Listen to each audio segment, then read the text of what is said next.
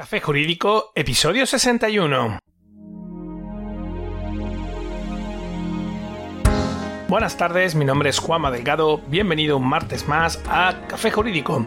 el espacio de divulgación jurídica donde en el tiempo que dura un café abordaremos novedades legislativas, interpretaciones de doctrina y jurisprudencia sobre distintas temáticas, aprenderemos a manejar herramientas para la eficacia y la productividad profesional y en definitiva nos acercaremos de una forma amena y distendida al sector jurídico. Comenzamos.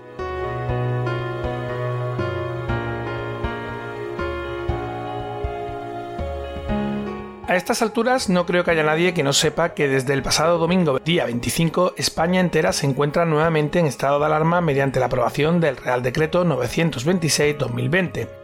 que conforme a su disposición final segunda entró en vigor en el momento de su publicación en el Boletín Oficial del Estado, o sea, ese mismo día 25.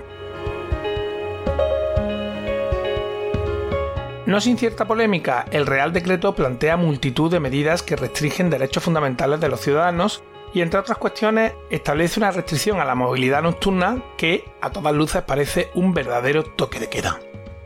Sobre esta cuestión, la verdad es que la medida no ha sido bien entendida ni acogida por gran parte de la población, ironiza al respecto por las redes sociales planteando si luchamos contra un virus o contra un vampiro,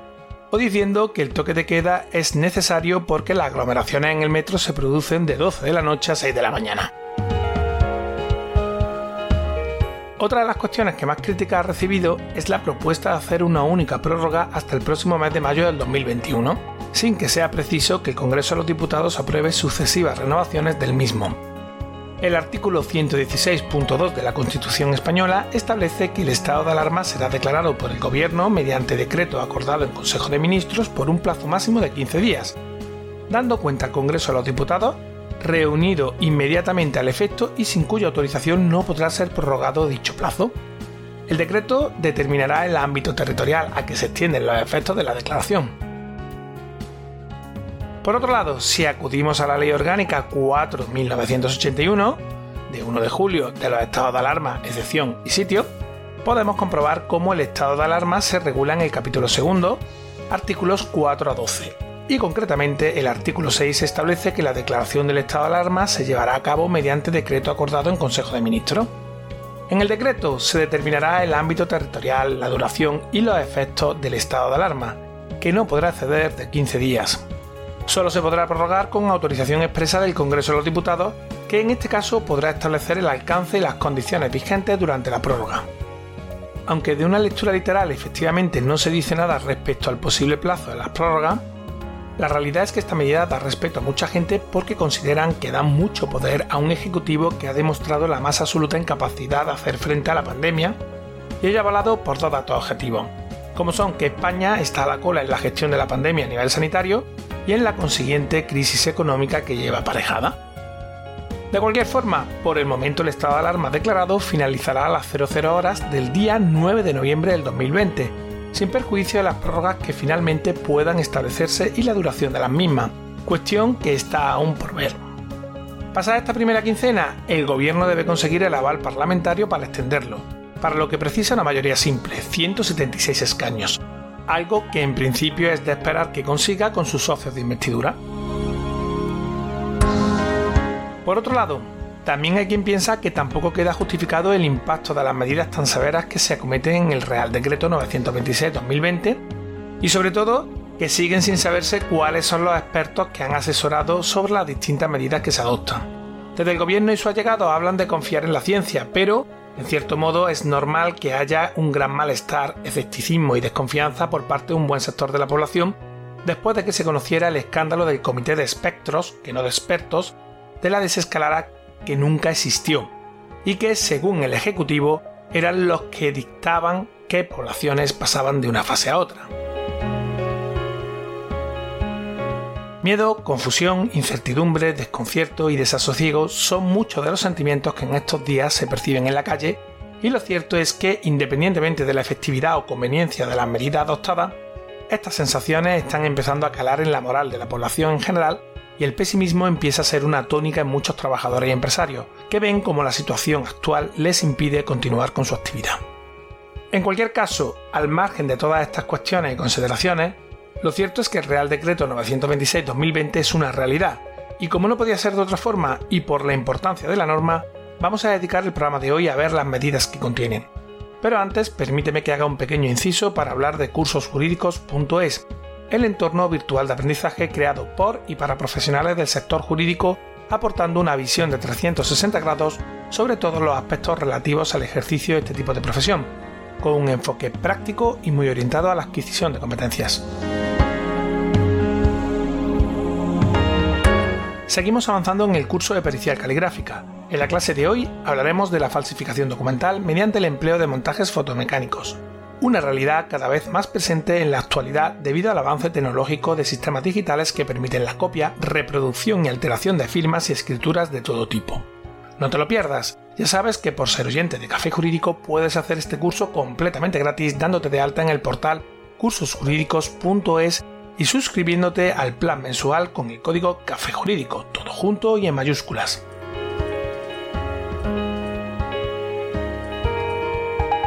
Y ahora que ya te he explicado cómo puedes hacer el curso gratis, sigo con lo que iba. En la exposición de motivos del Real Decreto 926-2020 se afirma que buena parte de los encuentros de riesgo se produce en horario nocturno, de acuerdo con la información facilitada por las comunidades autónomas, lo que reduce sustancialmente la eficacia de otras medidas de control implementadas. Por ese motivo, la restricción de la movilidad nocturna se considera una medida proporcionada con un potencial impacto positivo en el control de la transmisión al evitarse situaciones de contacto de riesgo vinculadas a encuentros sociales. Los indicadores epidemiológicos actuales sitúan a casi todo el territorio nacional en un nivel de riesgo alto o muy alto de acuerdo a los estándares nacionales e internacionales, salvo a la comunidad autónoma de Canarias. Asimismo, se ha observado que los movimientos de personas desde unidades territoriales de alta incidencia a otras de menor incidencia suponen un riesgo elevado de difusión geográfica de la transmisión del SARS-CoV-2 en síntesis, estas aseveraciones no hacen otra cosa que derivar la responsabilidad de la segunda ola a la población en general, algo que, a mi juicio, y se ha dicho con todos los respetos, se trata de un discurso vacío que creo que no se puede comprar teniendo en cuenta las medidas de contención reales que se han adoptado desde el inicio por parte del Ejecutivo y el descontrol general y la improvisación en la gestión de la pandemia desde el minuto cero. En cualquier caso, lo cierto es que hay que intentar mantener una actitud proactiva y por encima de buscar culpables, que de luego no creo que sea justo derivar la responsabilidad hacia el pueblo como se pretende, hay que poner el énfasis en encontrar soluciones. Y para solventar esta situación, el Real Decreto 926-2020 propone lo siguiente. En primer lugar, establecer, con excepciones, la limitación de la libre circulación de las personas en horario nocturno, a fin de evitar al máximo la expansión de la infección durante ese periodo de tiempo, dado que, según afirma el Ejecutivo, en esa franja horaria se han producido muchos de los contagios en esta última semana. Esta cuestión aparece regulada en el artículo 5 del citado texto legal, que literalmente establece que durante el periodo comprendido entre las 23 y las 6 horas, las personas únicamente podrán circular por las vías o espacios de uso público para la realización de las siguientes actividades. Adquisición de medicamentos, productos sanitarios y otros bienes de primera necesidad. Asistencia a centros, servicios y establecimientos sanitarios asistencia a centros de atención veterinaria por motivos de urgencia, cumplimiento de obligaciones laborales, profesionales, empresariales, institucionales o legales, retorno al lugar de residencia habitual tras realizar algunas actividades previstas en este apartado, asistencia y cuidado a mayores, menores, dependientes, personas con discapacidad o personas especialmente vulnerables, por causa de fuerza mayor o situación de necesidad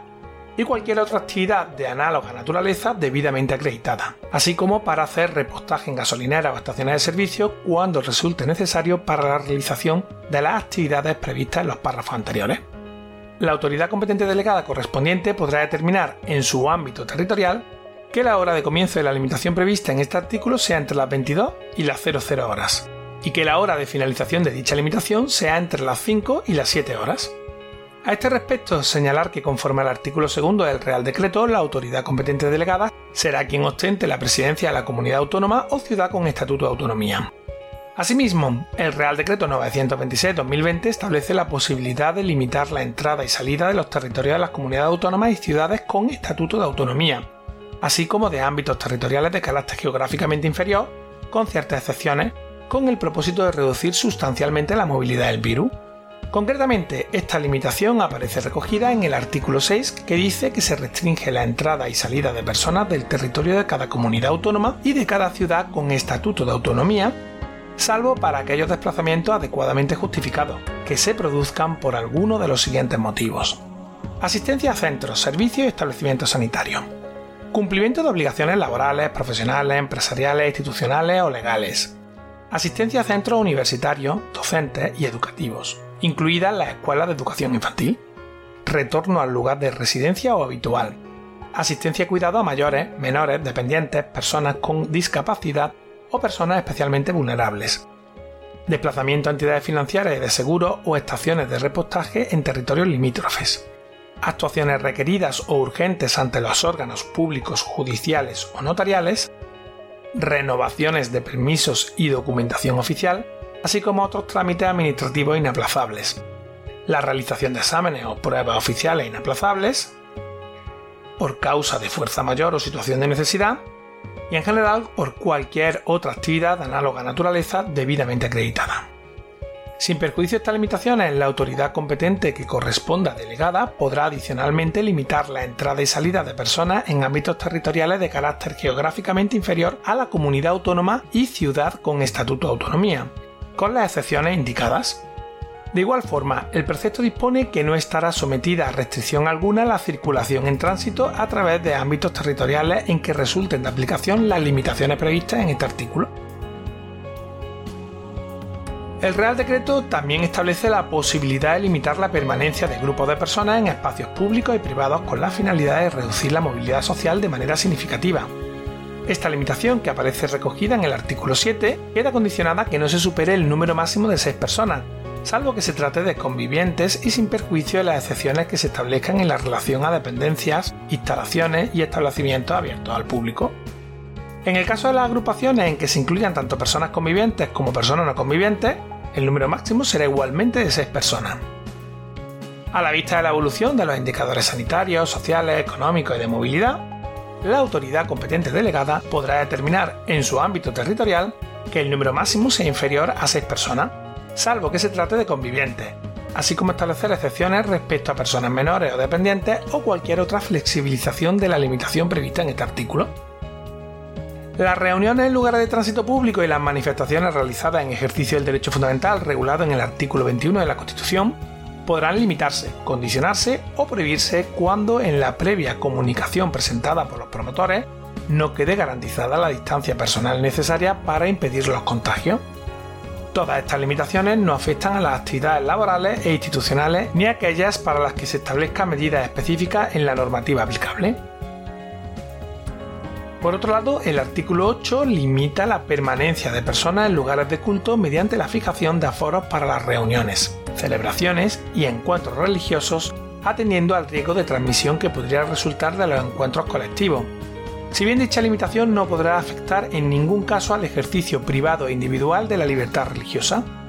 Por su parte, el artículo 9 establece que las medidas previstas en los artículos 6, 7 y 8, esto es, la limitación de movilidad entre comunidades autónomas, la de permanencia de personas en espacios públicos y privados y la de permanencia de personas en lugares de culto, serán eficaces en todo el territorio de cada comunidad autónoma o ciudad con estatuto de autonomía cuando la autoridad competente delegada respectiva lo determine, a la vista de la evolución de los distintos indicadores señalados con anterioridad. No obstante, la eficacia de la medida no podrá ser inferior a 7 días naturales. Por otro lado, la medida prevista en el artículo 6 no afecta al régimen de fronteras, lo cual puede dar lugar a que un ciudadano español pueda encontrar problemas para entrar en alguna comunidad y sin embargo alguien que venga de fuera de España tenga acceso a la misma sin problemas. Y el toque de queda regulado en el artículo 5 de momento no entra en vigor en la comunidad de Canarias, precisamente porque el nivel de contagios parece que allí es menor. El artículo 10 prevé la posibilidad de flexibilización y suspensión de algunas de las limitaciones previstas en estos artículos 6, 7 y 8 a criterio de la autoridad competente delegada y siempre supeditado a la evolución de los distintos indicadores señalados.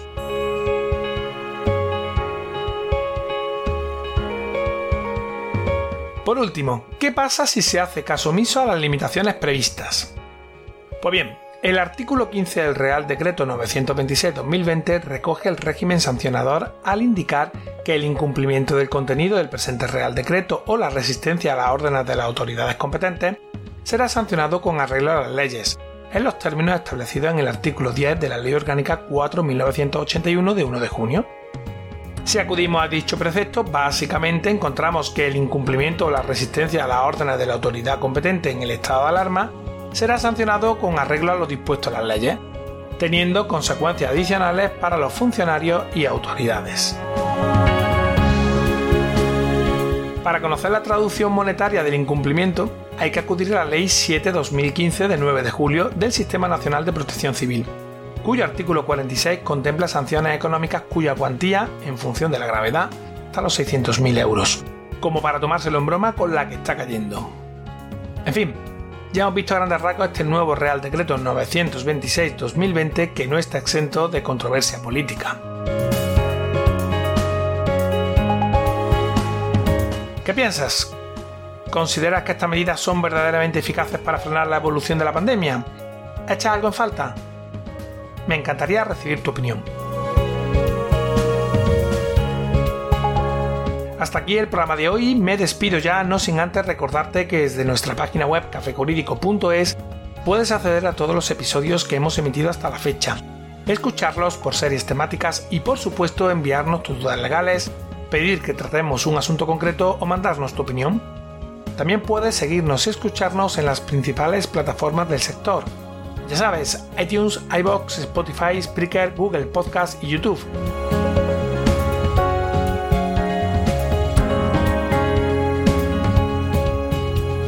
Suscríbete, emitimos programa los martes y jueves a las 4 y media de la tarde.